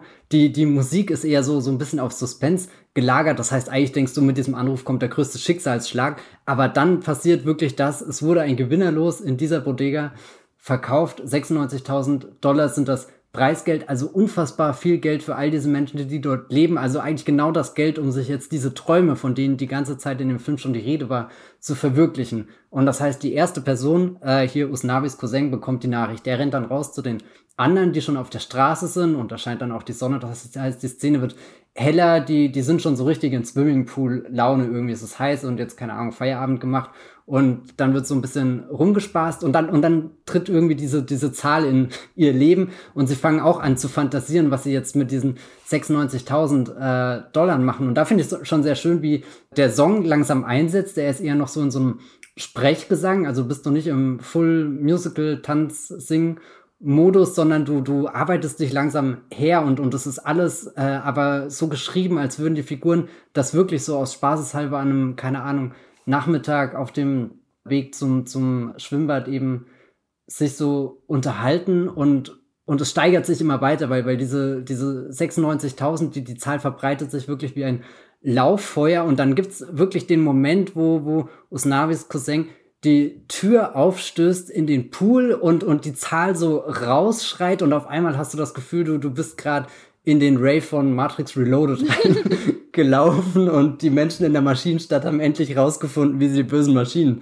besiegen können. Also so, du, du gehst so, so von einem Ekstase-Level ins nächste und ich glaube, was dich emotional da so mitnimmt, ist, weil, weil alle Figuren in dem Moment anfangen, diese, diese Träume, die sie sich vielleicht davor nicht getraut haben, auszuformulieren, jetzt denen wirklich ein, ein ganz konkretes Bild zu geben, was sie mit diesen 96.000 machen würden und die Bewegung und alles drum und drum, das, das gibt ihm noch mehr so, so, so, so ein Empowerment irgendwie dazu. Also es ist jetzt wirklich greifbar, auch wenn noch gar keiner dieses Los überhaupt hat, aber es ist zumindest irgendwo in dieser Nachbarschaft, muss sich der, der Zettel mit den, den richtigen Lotto-Nummern ähm, befinden und, und gut, dann, dann sind wir jetzt hier in dieser, dieser Pool-Umgebung und da wird dann natürlich mit, mit ganz viel Größe gearbeitet. Also wo davor die Kamera eben eher in diesem kleinen, dunklen Raum war, dann weiter raus auf die Straße, du auch Umgebung gesehen hast, Nachbarschaft gesehen hast, haben wir jetzt irgendwie Vogelperspektive, diesen ganzen Pool, eine riesengroße Choreografie, irgendwie Menschen, die sich im Kreis bewegen. Es ist alles einstudiert. Es ist natürlich maximal unrealistisch an dem Punkt. Das finde ich auch sehr schön, wie die,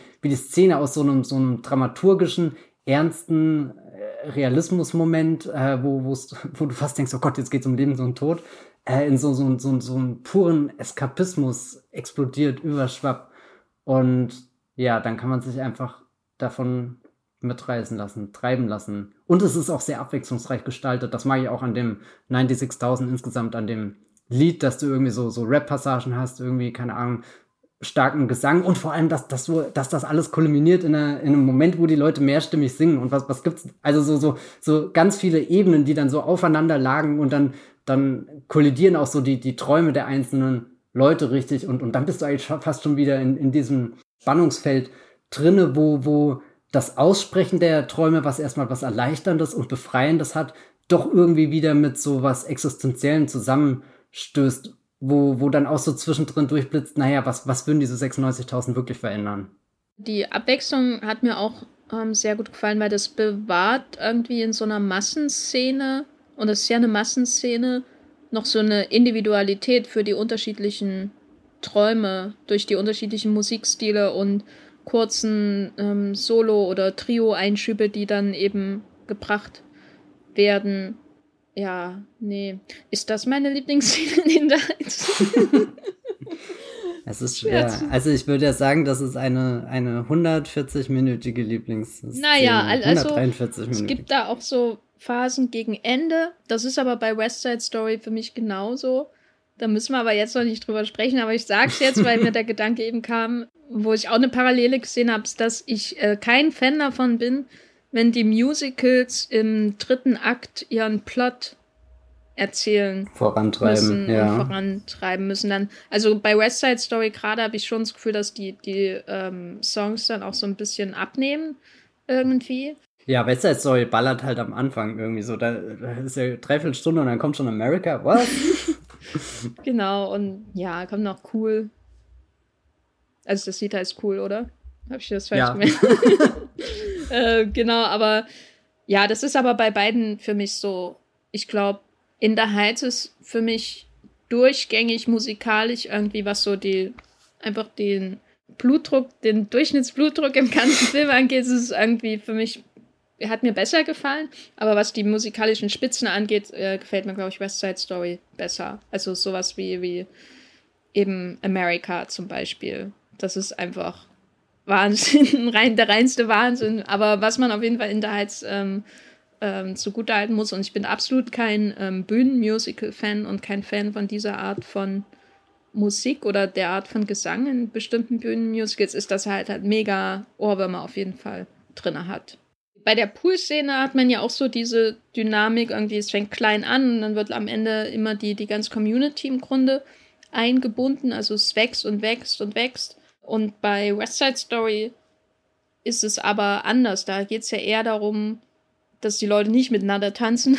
Einfach gesagt, das ist das Grundproblem. Alles wäre einfach in West Side Story, wenn sie einmal mal miteinander tanzen würden. Und da. Oder gegeneinander tanzen. Ja, zumindest. das machen sie halt leider viel zu oft, äh, das Gegeneinander tanzen. Ähm, das Tanzen hat da natürlich noch so eine, dadurch auch noch so eine stärkere narrative Funktion eigentlich auch, um, um zu verstärken, wie, wie die Menschen zueinander oder eben nicht zueinander stehen. Das finde ich manchmal ganz interessant, weil eigentlich ist ja Tanz so assoziiert man mit, ja, das was Schönes ist, was ästhetisch äh, zu bewundern ist, ähm, vielleicht auch was, was Weiches manchmal. Und in West Side Story ist das aber auch immer irgendwie auch damit belastet, dass Tanzen, dass man, dass die Menschen nicht miteinander tanzen das Tanzen benutzt wird, um sich abzugrenzen von anderen, was ja in, in der Heiz, glaube ich, gar nicht passiert, falls ich mich nicht falsch erinnere. Da geht es immer darum, zusammen zu tanzen, oder?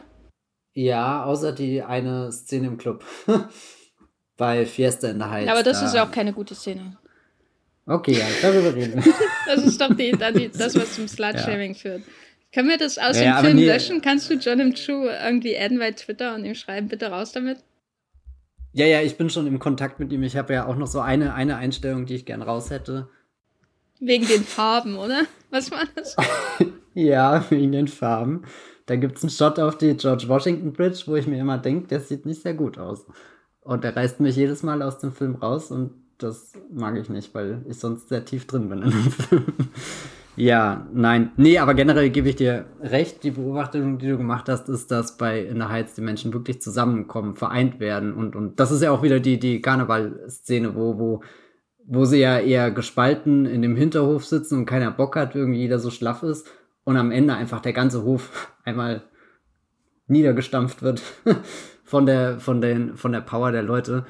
Und bei West Side Story dieses, ich habe fast das äh, Gefühl, dass ähm, Tanzen ist auch so, so ein, so ein Survival-Skill irgendwie. Also je besser du, du da tanzen kannst in dieser Welt, desto länger kannst du dich oben behaupten. Das hat schon fast wie, machen das nicht so, so Tiere, so Balztanzmäßig auch irgendwas, um, um da Eindruck zu schinden die ganze Zeit und irgendwie Revier zu markieren. Es ist echt ein toxisches Verhalten, aber es tanzt so was Schönes. Hm. Aber trotzdem wirkt es sehr schön und federleicht. Also genau das, was ich, was ich bei der, bei der Eröffnungsszene schon gesagt habe. Also ich gucke immer den Anfang von West Side Story und staune einfach nur. Also es wirkt, als hätte Robert Weiss einfach gesagt, naja, die ersten zehn Minuten, die sind halt einfach perfekt in dem Film. Deswegen drehe ich den jetzt so. Genau, da kann man, glaube ich, äh, da muss man, glaube ich, noch Jerome Robbins erwähnen, den äh, Choreografen. Ja. Genau, der hat ja auch, glaube ich, einen Choreografie-Credit oder sowas in der Art. Äh, genau, aber ähm, wir hatten ja vorhin gesagt, in der Heights ähm, biegt auch mal die Realität zurecht. Auch die, die Schwerkraft, um eine Tanzszene umzusetzen. Aber in West Side Story gibt es in diesem Film, wo so viel nicht miteinander, sondern eher gegeneinander getanzt wird, gibt es natürlich eine große Szene, wo ich finde, auch durch die Effekte, die visuellen Effekte, die eingesetzt werden, dass da schon was Fantastisches hineinkommt, dass der Film einen Punkt erreicht, wo sich vielleicht nicht die Tür nach außen öffnet, weil es sieht nicht so aus wie draußen nach einem, sieht nicht so aus wie ein besseres Leben, sondern es sieht eher so aus, würden sie einfach zwischen diesen, zwischen diesen äh, Häuserschluchten einfach mal endlich nach oben gucken in den Sternenhimmel. So, der legt sich dann über zwei Figuren, die sich zum ersten Mal treffen in einem Club. Äh, auf jeden Fall die bessere Clubsequenz von beiden Filmen, würde ich sagen. Äh, in West Side Story. Beschreibe doch mal diesen Moment, wo Menschen sich sehen, anstatt sich anzuschnippen oder anzuschießen oder aggressiv anzutanzen. Wie ich in die Szene reinkomme, wirkt die immer irgendwie so, so künstlich. Also ich weiß nicht, kommen sofort irgendwie so, so Abschlussball-Erinnerungen von irgendwie, du musst da jetzt sein, weil es dazugehört, aber eigentlich willst du nicht da sein und hast monatelang irgendwie dafür geprobt, geübt, was auch immer. Nee, aber danach ist das schon so, das habe ich ja vorhin auch gemeint, so, so der, der, der fantastische Moment, wo, wo die Umgebung verschwindet und nur die beiden existieren in einer Zwischenwelt. Verlassen sie komplett den Film, komplett äh, New York, sind wo ganz anders, einfach nur in so einem äh, Farbenmeer. Das ist schon fast so, eine, so ein 2001-Moment, wenn er am Ende da sein, ja, sein, seine Toderfahrung hat. Hm. Das ist auf jeden Fall ein schönes, wie ein YouTuber sagen würde, Foreshadowing. Ja, weil Robert Rice ja dann später den Dromedar Strain machen würde, der natürlich für seine Effekte ganz äh, dolles Lob äh, bekommen hat und äh, Splitscreen-Einsatz. Durften wir damals in der Uni gucken, in einem Splitscreen-Seminar, wo ich mir aber nur die Screenings angeschaut habe und nicht das Seminar. Aber es hat sich scheinbar gelohnt. Es hat sich absolut gelohnt. Auch äh, Thomas Crown ist nicht zu fassen und äh, wie sie alle heißen, haben wir alles geguckt. Wobei ich muss gestehen, ich habe auch den, den Andromeda Strain mit hohen Erwartungen geschaut und dachte mir auch zwischendrin, hm, irgendwie bin ich gerade nicht so in der Stimmung für diesen Na, die hätten sehr sturen Film. In der Viren-Apokalypse noch viel mehr tanzen und singen müssen, ist, glaube ich, die Lösung für alle Probleme von Filmen. Ja, aber um nochmal hier zu Toni und Maria zurückzukommen, das, was sie ja in dieser Szene irgendwie, diese Begegnung, was das ausmacht, dieses Losgelöste, ich würde sagen, das ist nicht nur für die Szene reserviert. Also die, die, die Gangrivalität und so, die bildet schon immer den sehr strengen Rahmen für alles, was in West Side Story passiert. Aber das, was, was Tony und Maria da erfahren, das, das zieht sich auch noch ein Stück weiter. Also eigentlich durch, durch alle ihre Momente irgendwie. Sie, sie haben dann das an der Feuerleiter irgendwie, dann denke ich an Toni, der da so, so allein träumend irgendwie durch die Straßen läuft und da wirkt dann das Pflaster auch nicht mehr einfach nur rau und äh, keine Ahnung verletzend, sondern eher auch in diese, diese verträumte Richtung. Er geht da an, ein, an einem lauen Sommerabend nach Hause und an was ich dann natürlich auch vor allem denke, ist die Szene, wo sie so gerahmt werden, wie als befinden sie sich fast in so einem äh, Kirchenfenster oder so, das ist ja auch nochmal so ein Moment, wo der Film ein bisschen mehr Fantasie zulässt oder, oder ihnen wieder so eine, so eine Schleuse eröffnet, wo sie, wo sie dem, dem tristen New York entkommen können und sich da eher wieder in einem lichtdurchfluteten Raum wiederfinden. Wobei das Framing dieses Ladens, der dann aussieht wie eine Kirche, hat mich auch manchmal an eine Gruft erinnert.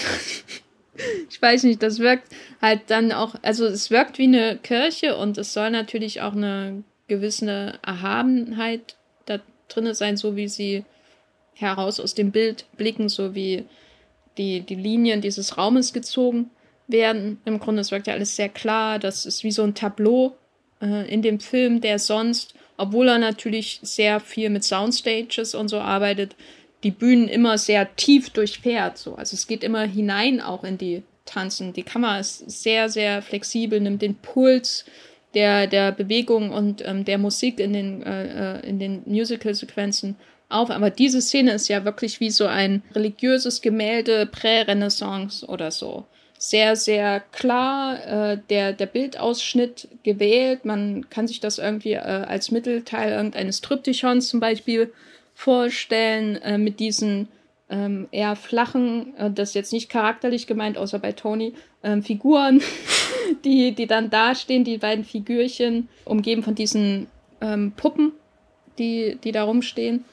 Und das hat so was völlig Überhöhtes. Das ist irgendwie auch irgendwie wieder, ich weiß nicht, das ist vielleicht meine moderne Sicht, aber das fand ich dann irgendwie auch wieder ein bisschen am Rande zur Beerdigung, weißt du, weil, weil dem das Leben fehlt, was in den noch so aggressiv wirkenden Szenen dann vorhanden ist. Diese, diese Vorstellung der Hochzeit wirkt sehr deprimierend, aber vielleicht ging nur mir das so. Hm, ich kann es ein bisschen entfernt nachvollziehen, wobei für mich diese Szene und auch viele äh, Szenen in Marias Apartment und so, weil da ja auch eher mit so einem äh, gedimmten Licht gearbeitet wird, da habe ich immer so, so ein beruhigendes Gefühl eher von, die, die sind losgelöst von dem Konflikt auf der Straße und sind auch so ein bisschen so ein Zufluchtsort Ort, wo, wo sich jemand mal zur Not auch verstecken kann, wenn die Polizei an die Tür klopft oder so. Wobei diese Szene, so wie sie dann kulminiert, schon, die hat ja nichts mehr mit einer, Realist, einer realistischen Dialogszene in einem Apartment zu tun. Die ist ja wie, wie gezeichnet. Ja, aber eben keine Beerdigung. Nein, es ist keine Beerdigung, aber wie sie da so leblos rumstehen und von der Ehe träumen, dachte ich schon, ja, das ist, das ist dann eure Aussicht, dann vielleicht doch lieber eine Kugel einpacken. das ist aber wahrscheinlich Hallo. noch meine moderne Sicht auf, auf 1961. Weniger ähm, polemisch formuliert. Ist natürlich schon absolut ähm, überhöht, über diese überhöhte Vorstellung ja, einer Zusammenkunft, ja. einer ewigen Ehe vor Gott die sie da haben. Und wir wissen natürlich alles, dass das wird tragisch enden trotzdem. Was das Ganze noch mal mehr überhöht. Ich wollte gerade sagen, vielleicht ist es auch deswegen so, so intensiv gestaltet, damit am Ende der, der Hit halt wirklich hittet. wir steppen Hoff nicht nur ab, wir, wir hitten auch den mit Hit. Worten. ähm, ja, gibt Hilfe. es noch eine einzige Musik äh, lastige oder tanzlastige Szene in den beiden Filmen, über die du sprechen möchtest, Matthias? Also wir haben ja schon gesprochen über die tolle America-Szene, über die tolle Pool-Szene. Äh, wir haben schon gesprochen über das Opening von West Side Story und im Endeffekt auch das tolle Opening von In the Heights, wo ich das Gefühl habe, also jedes Mal, wenn ich den Film schaue, kommen mir da zum ersten Mal die Tränen, weil alles Sinn ergibt, was ich das sehe. Das ist so, so absurd irgendwie. Da, da spüre ich alles. Also es ist wie, als hätte John Chu nicht einfach ein Drehbuch geschrieben. Ich weiß gar nicht, hat er das Drehbuch für den Film geschrieben? Aber als, als sitzt er da und, und schlägt einfach die Notenpartitur auf und dreht dann danach den Film. Also fast schon wie ein Musikvideo, aber trotzdem noch nicht wie ein Musikvideo. Musikvideo ist, glaube ich, immer noch mal eine Spur ähm, drüber. Aber ich glaube, welche Szene ich auf alle Fälle noch mal erwähnen möchte, ist die Wandszene. Aber über die haben wir im Endeffekt auch schon geredet, gell? Die ich aber im Vergleich zu der, und äh, nein, das Drehbuch hat geschrieben Chiara Allegria Rodes, die auch ähm, das, das Buch für In the Heights geschrieben hat. Also ich weiß nicht, wie man mhm. im Deutschen sagt, wenn man das Buch für ein Musical schreibt. Heißt es auch Buch? Weil es ist ja nicht die Romanie. Naja, ist ja kein Roman. Naja, wie dem auch sei. ich bin kein Musical-Experte. Ähm, aber was ich da auch interessant finde, weil es ja auch eine der Tanzszenen ist, die eher wie eine Liebesszene funktionieren. So ähm, ähnlich wie, wie in West Side Story, dass da auch wieder das, die ganze Architektur dieses Viertels vereinnahmt wird, so als Tanzfläche, bis hin zum Blick auf die Brücke im, im Hintergrund und natürlich die, die Tatsache, dass sie an der Häuserwand entlang tanzen. Äh, auch schön kurz gehalten, muss ich sagen. Hätte man auch alles viel zu lang machen können. Er weiß immer genau, wann Schluss ist, ne? der John. Ja, und, und ich finde es klug. Also ich meine, diesen, die, er, er hat ja fantastische Elemente von eigentlich ab der ersten Sekunde drin, wo, wo Usnavi irgendwie auf den Kanaldeckel tritt, äh, da im Kaugummi hängen bleibt, den Kanaldeckel mit seinem Schuh zurückdreht, wie als würde gerade so eine Platte irgendwie scratchen. Also das ist von Anfang an drin und trotzdem hebt er sich das wirklich für den, für den, für so, so den Schluss. Also es ist nicht ganz das Finale des Films, aber es ist zumindest die Kulmination in der Liebesgeschichte von Nina und Benny und, und da, da freue ich mich irgendwie jedes Mal drüber, dass das in der Heiz so ein Film ist, wo mich echt eine Szene nach der anderen umhaut und dann kommt trotzdem noch die und das ist nicht die lauteste und auch nicht unbedingt mal die spektakulärste, weil weil wie du schon gesagt hast, das ist wirklich die, diese, diese, diese Liebesgeschichte steht da im Fokus und es ist auch sehr, sehr sanft, wie sie an der Häuserwand entlang schleichen. Also so, da, so schleicht nicht mal Tobey Maguire irgendwie als, als Spider-Man die, die Wand in den Sam Raimi-Filmen rum und der macht das ja teilweise auch sehr elegant, also nachdem er es mal raus hat, wie er es machen kann, sondern also die, die, die Kamera, wie sie da, da die, diese, diese Kurve irgendwie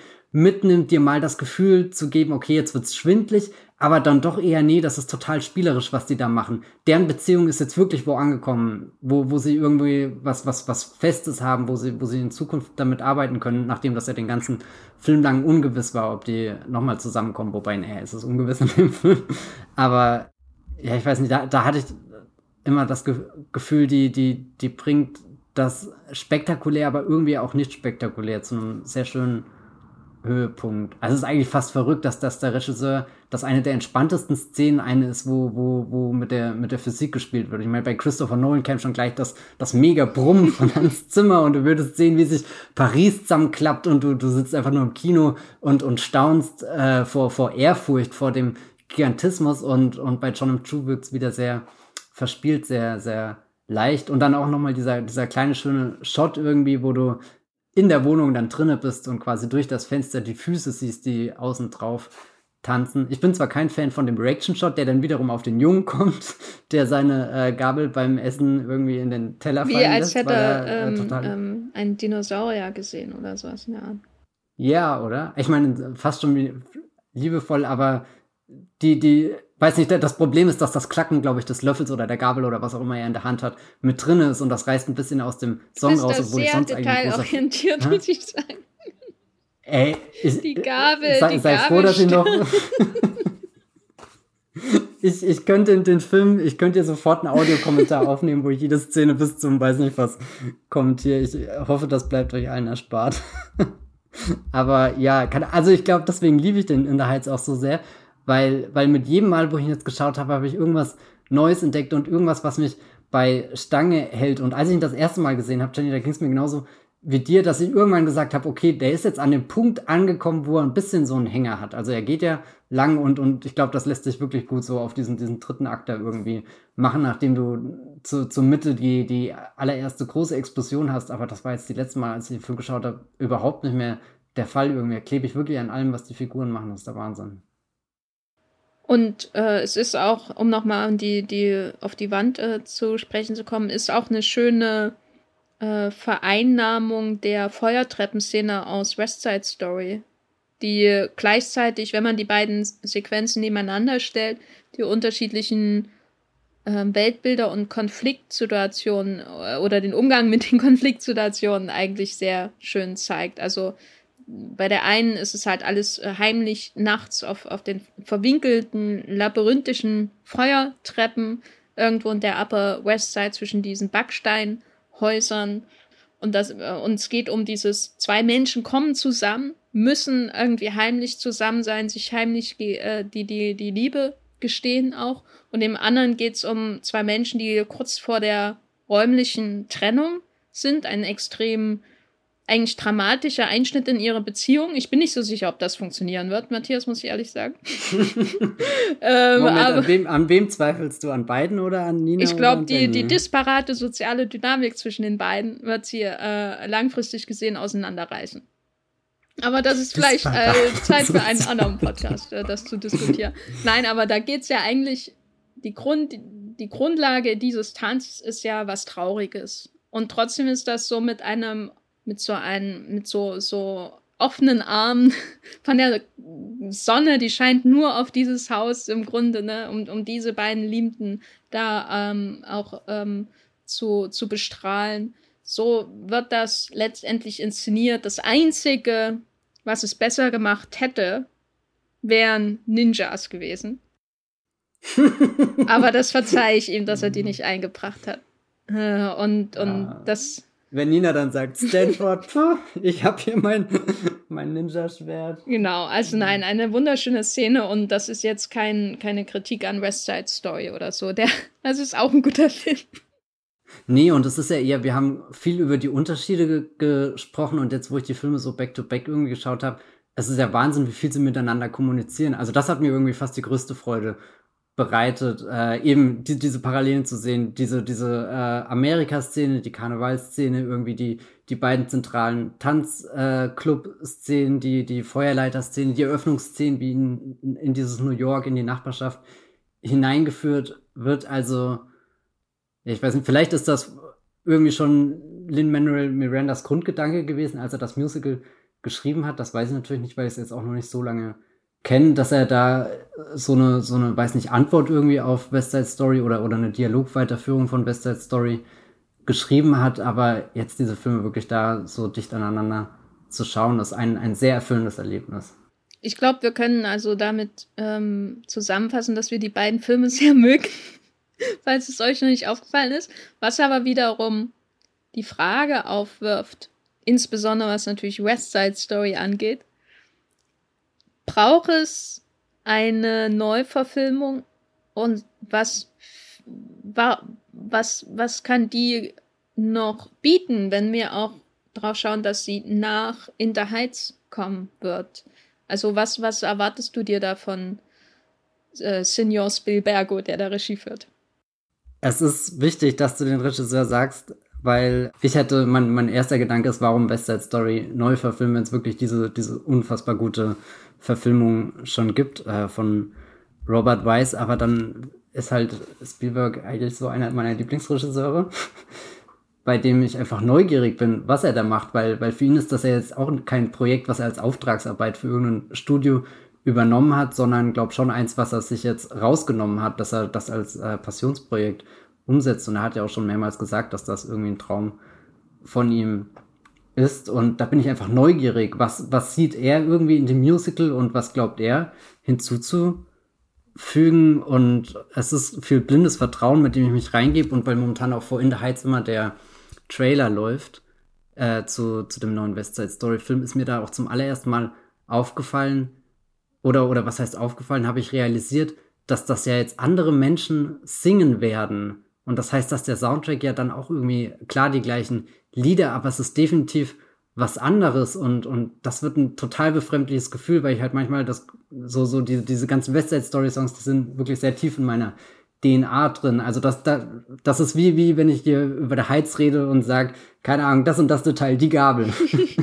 und das wird mir halt jetzt auffallen, glaube ich, wenn ich den neuen Westside Story schaue. Also so, da irgendwie ist da so, so, so eine unglaubliche Neugier, aber auch eine Nervosität und, und das Bizarrste ist, dass, dass das Casting, dass wir einen Tony haben, wo ich einfach jede Sekunde Angst habe, dass irgendwas passiert, aber dass wir halt auch eine Maria haben, wo ich gar nicht erwarten kann, wo die als nächstes alles hingeht. Also so irgendwie Rachel Siegler, glaube ich, wird der nächste große blühende äh, Stern am Hollywood-Himmel. Woher kennt man die? Äh, noch nirgendwoher. Die hatte damals ein Shallow-Cover äh, gesungen auf ihren YouTube-Kanal und ist dadurch für West Side Story entdeckt worden. Und das ist eine der energiegeladensten Personen, die ich irgendwie, keine Ahnung, auf Twitter und Instagram kenne. Also so viel Begeisterung, die jemand ausstrahlen kann und so viel Liebe auch irgendwie für die Musik und das Musical. Und keine Ahnung, sie spielt jetzt als nächstes Sam 2 aus irgendeinem Grund mit und ist jetzt die nächste Snow White für Disney. Oh, toll, endlich ein Snow White. -Film. Also ja, eigentlich nicht so mal. Keine Ahnung, ob das eine kluge Entscheidung ist, aber ich finde es sehr aufregend, das zu verfolgen irgendwie. Weil das ist ja auch so bezahlt, der Westside Story hätte ja schon vor einem Jahr kommen sollen. Das heißt, vielleicht wäre in einem, in einem anderen Universum Rachel Siegler auch schon wieder Geschichte, weil alle gesagt haben, oh Gott, furchtbare Maria. Aber das finde ich faszinierend irgendwie zu verfolgen, wie du gerade richtig sehen kannst, dass, dass das halt so, so ein Star in the Making irgendwie ist. Finde ich sehr faszinierend. Das Casting wird auf jeden Fall äh, verbessern, kann man glaube ich sagen. Also jetzt nicht unbedingt die, die Fähigkeiten, meine ich damit, sondern die Entsprechung der Darsteller für die Herkunft ihrer Figuren, um es mal so auszudrücken. Das ist, glaube ich, natürlich, äh, wäre schön, ähm, wenn, wenn, wenn, wenn das so funktioniert bei Spielberg, hoffe ich natürlich. Sonst äh, wird es ganz viele furchtbare Hot Takes hageln auf dem Film. Ähm, nein, also ich bin mir noch unsicher. Also ich habe mir auch ein Musical von ihm gewünscht, also wie bei Johnny Toe oder so. Das ist ein, das sind Regisseure, wo man denkt, da steckt ein Musical drin und er hatte ja auch schon, also jetzt Spielberg, er hatte ja schon diese ähm, famose Sequenz in dem nicht ganz so famosen Indiana Jones und der Tempel des Todes am Anfang, wo man denkt, mach doch mal einen richtigen Film, der sich nur, nur um Musik dreht oder so. Äh, insofern gerne her damit. Aber wie bei äh, Johnny Toe hätte ich mir dann eher gewünscht, dass er irgendwas macht, was ich nicht kenne oder sowas nicht so einen großen Schatten wirft. Johnny Toe hat ja Office gemacht, was mir vorher überhaupt nichts gesagt hat. Und das war so ein Film, den ich durchweg zum ersten Mal, jedes einzelne Lied zum ersten Mal entdecken konnte. So, das, wo du nichts weißt und dann entdeckst du jeden Tanz äh, und so weiter. Und bei West Side Story ist das halt definitiv nicht der Fall. Ähm, und da wird dann ständig dieser Gedanke im Hinterkopf sein, ob Steven Spielberg so gut ist wie der Steven Spielberg seiner Generation, nämlich Robert Wise. Das habe ich mir gerade nicht ausgesagt. Das ist bei vielen Nachrufen auf Robert Wise eine Überschrift gewesen, der Steven Spielberg seiner Generation. Und das finde ich halt, das nagt jetzt schon an mir. So, das, das, und dann diese ganze Problematik der äh, der Emulation eines Films, den man liebt als Regisseur und diese Spannungsfeld, wie viel Eigenes kommt da rein. Ich meine, es ist Spielberg, also er wird da sicher was ganz Eigenes draus machen und ähm, Tony hat sicher ähm, einen geschiedenen Vater und eine traurige Kindheit gehabt. Aber das ist sowas, was mich ein bisschen. wie du das gerade gesagt hast.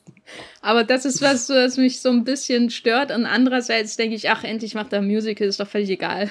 Was? Endlich macht das.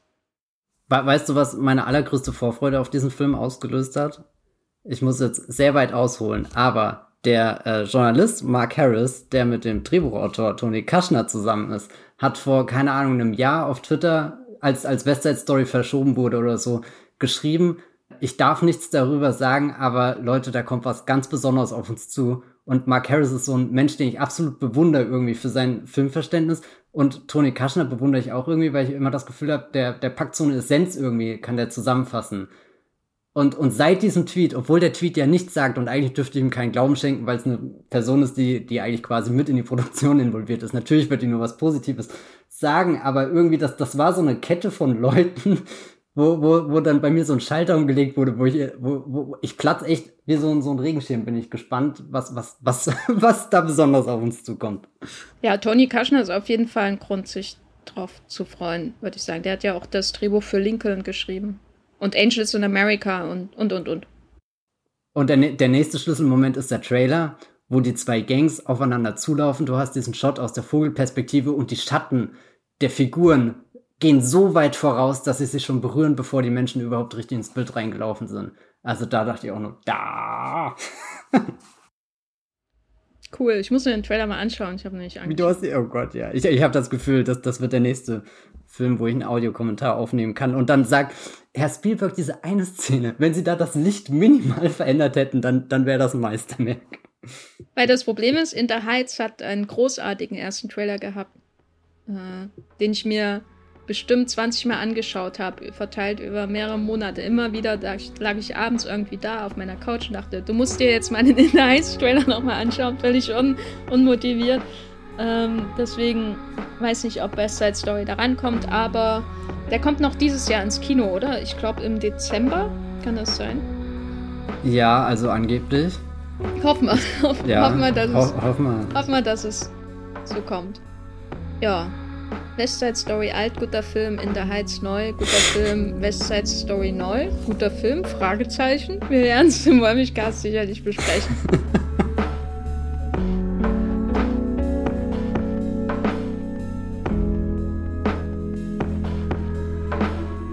Matthias, wo bist du außerhalb deines Podcasts zu finden, während du Videos von dir macht, machst, wie du tanzend durch ein Späti läufst? Ihr werdet nie ein Video von mir sehen, wie ich tanzend durch ein Späti laufe. Und falls ihr das sehen solltet, dann seid euch sicher, werdet ihr mich nie wieder sehen. ja, ich bin auf Twitter als at Bibelbrox bzw. Matthias Hopf. Also der Bibelbrox mit 3e. Das wisst ihr ja. Nach, keine Ahnung wie vielen Jahren, hol mich Gas. Da schreibe ich oder in meinem Blog das Filmfilter. Das schreibe ich auch. Und ich schreibe auch auf moviepilot.de eine Movie-Seite mit Piloten. Da, wo die Jenny, da, wo die Jenny auch arbeitet.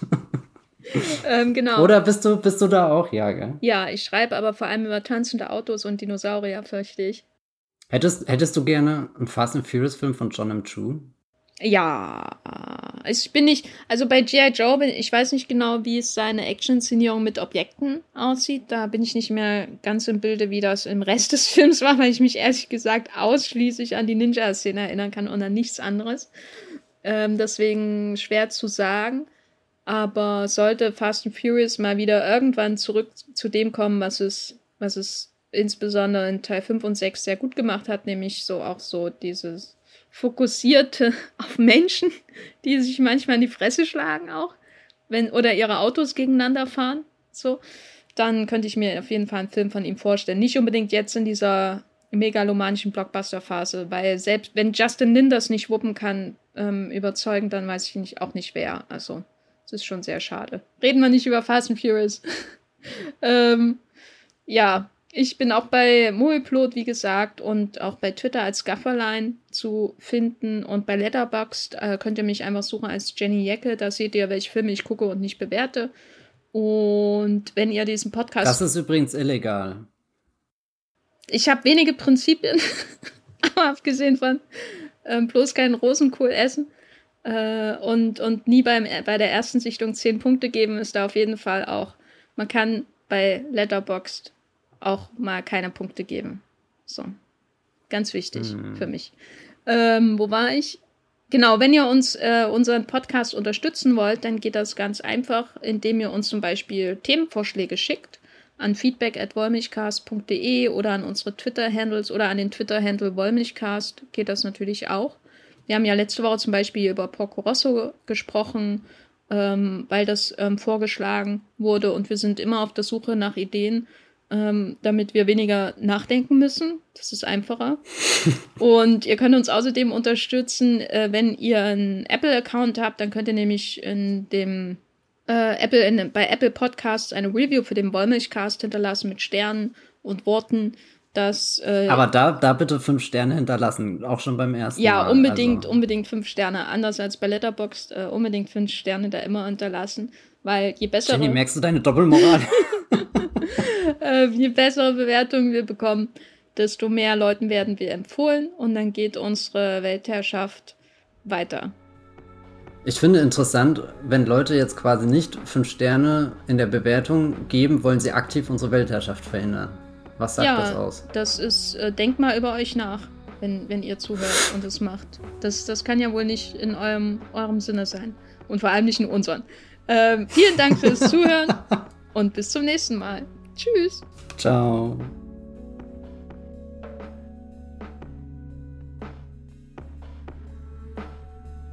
Der Wollmilchcast wird produziert von Jenny Jecke und Matthias Hopf. Unser Intro und Outro stammt aus dem Song Slam Canto von Kai Engel. Ihr könnt unseren Podcast bei allen gängigen Apps abonnieren und wir freuen uns über Kommentare und Bewertungen auf iTunes.